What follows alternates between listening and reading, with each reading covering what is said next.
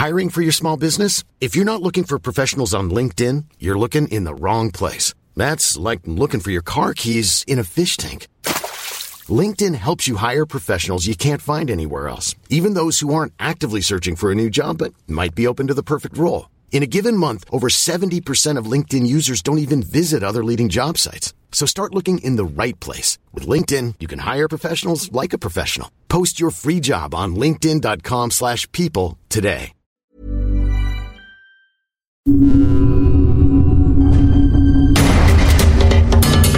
Hablemos de pobreza. Una producción del Heraldo Media Group en colaboración con Techo para entender y afrontar la realidad de un México que a todos nos corresponde. Hablemos de pobreza. Hola, bienvenidos. Soy Fernanda Vázquez y en este podcast hablaremos sobre el tema de pobreza. Para hablar de ello, tenemos aquí a un invitado, Enrique Cano. Hola, ¿qué tal Fernanda? Muchas gracias por la invitación. Muchas gracias por recibirnos aquí en sus cabinas a El Heraldo de México para poder platicarle un poquito más a las personas acerca de esta gran problemática que es la pobreza en México. Genial, Enrique. Bueno, solemos decir que la pobreza es un tema grave, pero no hay mucha claridad de lo que significa ni el alcance.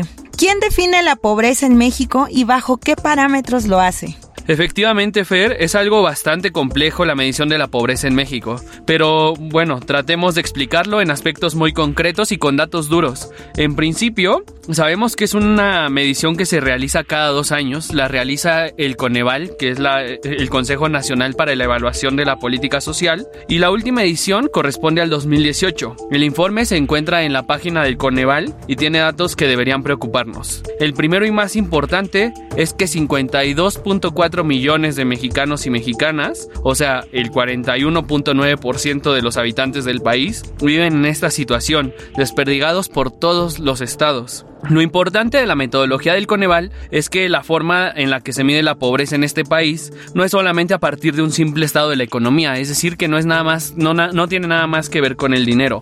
Muchos otros países de la región sí miden así su pobreza. Nosotros tenemos una manera de medición multidimensional, es decir, volteando a ver otros aspectos más allá del ingreso de las personas. O sea que dentro de estos 52.4 millones de mexicanos y mexicanas que viven en situación de pobreza, estamos hablando no solamente de personas que trabajan de tiempo completo y que reciben un salario mínimo que dista mucho de ser suficiente para vivir con lo indispensable. También son más de 52 millones de personas que no viven en una vivienda adecuada, que tienen una mala alimentación, una educación insuficiente o deficiente, cuentan con un acceso parcial o nulo a servicios de salud o simplemente no tienen un empleo formal que tenga los derechos laborales respetados. Esta definición de pobreza multidimensional se enmarca en parámetros de la concepción occidental de bienestar también, trabajada desde organismos internacionales como la OCDE, el Banco Mundial, el Fondo Monetario Internacional, la ONU, etc., por mencionar solamente algunos. Interesante, Enrique. Pero entonces, acá surge la duda.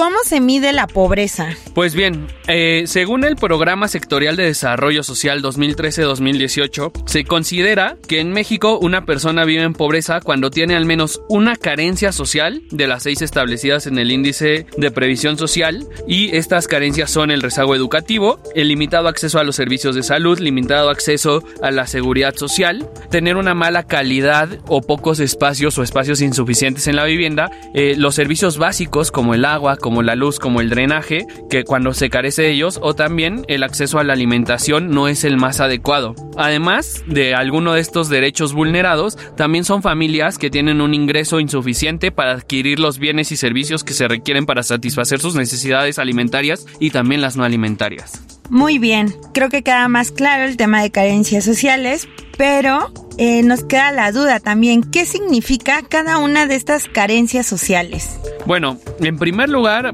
te platico de la carencia por acceso a la alimentación. Es muy complejo medir este indicador, pero básicamente tiene que ver con que las personas no tengan que dejar de comer, ¿no? Hay mucha gente que deja de comer, otros que comen poco y otros que comen eh, no lo suficiente o muy poco variado. Se calcula que hay 26.5 millones de mexicanos y mexicanas que viven con una mala alimentación. Luego, la carencia por acceso a la seguridad social, este es el derecho social más vulnerado de todo nuestro país. Prácticamente son 72 millones de mexicanos y mexicanas que tienen esta carencia. ¿Qué quiere decir? Que básicamente no tienen prestaciones laborales como una FORE, como incapacidad con goce de sueldo, entre otras. Ahora bien, de la carencia por acceso a los servicios básicos de la vivienda, quiere decir que es gente que no tiene agua potable en su casa, que no tiene drenaje, que no tiene luz o que cocina con leña.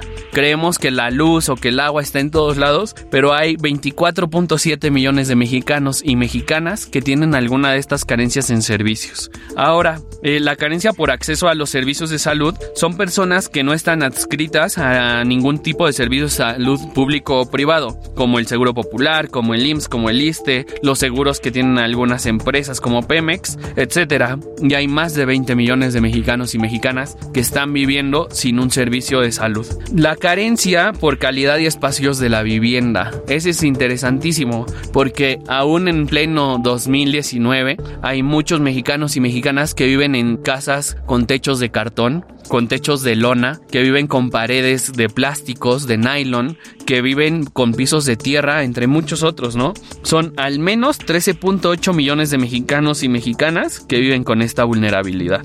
Otra de las carencias que se miden acá tiene que ver con el rezago educativo y ese también al ser bastante complejo, digamos que simplemente gente que no ha tenido la oportunidad de estudiar y estudiar con calidad más allá de la educación básica. Hay en México 21.1 millones de personas que viven con esta carencia. Es sorprendente los datos, Enrique, partiendo de que 52.4 millones de personas viven en situación de pobreza. Y una vez señalada las carencias sociales, quisiéramos saber ¿Cómo es la diferencia entre la pobreza extrema? ¿Qué lo hace diferente de la pobreza normal, por así decirlo? Bueno, la pobreza moderada, eh, que es el, nombre correcto de la otra, es mucho menos agresiva con las personas. La pobreza extrema, como bien su nombre lo dice, es ya una urgencia mucho más grande, ¿no? En México se considera pobreza extrema cuando una persona tiene tres o más carencias de las seis mencionadas anteriormente y además su ingreso se encuentra por debajo de la línea de bienestar mínimo. Las personas en esta situación disponen de un ingreso tan bajo que, aun si lo dedicase todo ese ingreso por completo a la adquisición de alimentos, no podría adquirir los nutrientes necesarios para tener una vida sana. Esto lo dijo el Coneval en su glosario y en México 7.4% de la población, es decir, 9.3 millones de mexicanos y mexicanas, viven en estas condiciones. Me parece súper importante esta información que Coneval nos ha extendido al público y en relación a ello, ¿qué conclusiones podemos sacar del informe? Bueno, para intentar hacerlo mucho más simple y desmenuzarlo y que sea más entendible para todas y todos, vamos a ocupar el ejemplo de si México fuera una aldea en la que viven solamente 100 personas. 72 de estas personas no tendrían Afore ni ninguna similar. Solamente 22 personas de esta isla o de esta aldea de 100 no serían ni pobres ni vulnerables. De esto vamos a hablar en futuras ocasiones.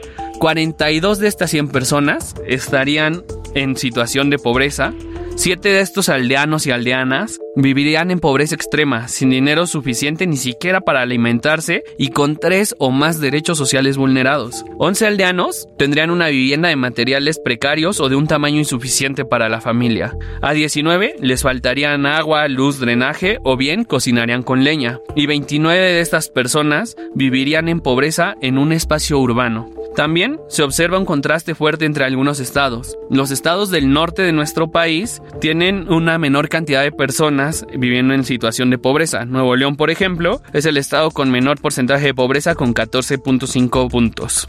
Los estados del sur son los que tienen la mayor parte de su población en situación de pobreza. Chiapas es el estado con mayor porcentaje con 76.4% de su población total viviendo bajo esta situación. Viendo estos resultados simplificados, me parece un poco desalentador la realidad que estamos viendo. Pero dentro del informe encontramos algún dato que nos pudiera dar aliento de que vamos a mejorar en el futuro? Pues bien, no todas son noticias malas. Un aspecto importante es ver cuáles son las tendencias a largo plazo, y en este sentido, si miramos el alcance de la pobreza hace 10 años representaba el 44.4% de la población, es decir, que desde entonces se redujo un 2.5%. Aunque muy marginalmente, la pobreza parece tener una tendencia a la baja en nuestro país. El problema es que la, es una tendencia muy leve. Por eso, creo que más allá de indicadores, números y demás, la gran pregunta que nos tiene que desvelar y ocupar es cómo es que casi la mitad de la población mexicana vive en pobreza y sobre todo, ¿qué vamos a hacer para cambiar esta situación? Y la gran pregunta, Enrique, ¿qué podemos hacer como ciudadanos para ir mitigando esta situación de pobreza en estos 52.4 millones de mexicanos? Bueno, pues definitivamente hay muchas cosas que podemos hacer, ¿no? Podemos activarnos con el voluntariado en alguna organización, podemos eh, cambiar quizá nuestros hábitos de consumo, etcétera. Pero un factor también importante a la hora de emitir un voto es que gran parte de la responsabilidad la tienen los gobernantes. Y si vamos a votar por un candidato a alcalde, a gobernador o a presidente, siempre necesitamos evaluar su desempeño y qué está proponiendo para reducir la pobreza de manera sustancial. Por otra parte, hay muchas organizaciones que se dedican a fortalecer a las comunidades desde los enfoques que plantea Coneval, que es otra acción muy concreta que podemos hacer para reducir la pobreza porque en esta problemática el único número aceptable es que lleguemos al 0%. Pues muchísimas gracias por la conversación, Enrique, y agradecer el espacio y los comentarios acerca de esta problemática y preguntarte cuál será la próxima edición. Bueno, pues muchas gracias, Fernanda, por el espacio, por el tiempo. Gracias también a El Heraldo de México por estar con nosotros apoyándonos en la difusión de esta problemática y contarles y pedirles que no se pierdan la siguiente emisión de este podcast porque vamos a estar platicando acerca de los mitos y realidades que hay alrededor de la pobreza en nuestro país. Muchísimas gracias.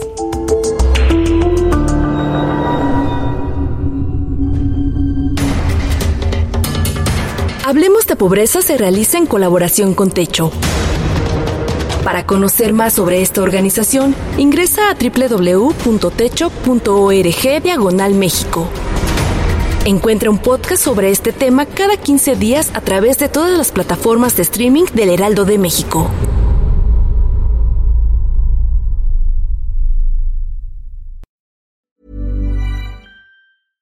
Hey, it's Paige DeSorbo from Giggly Squad. High quality fashion without the price tag. Say hello to Quince.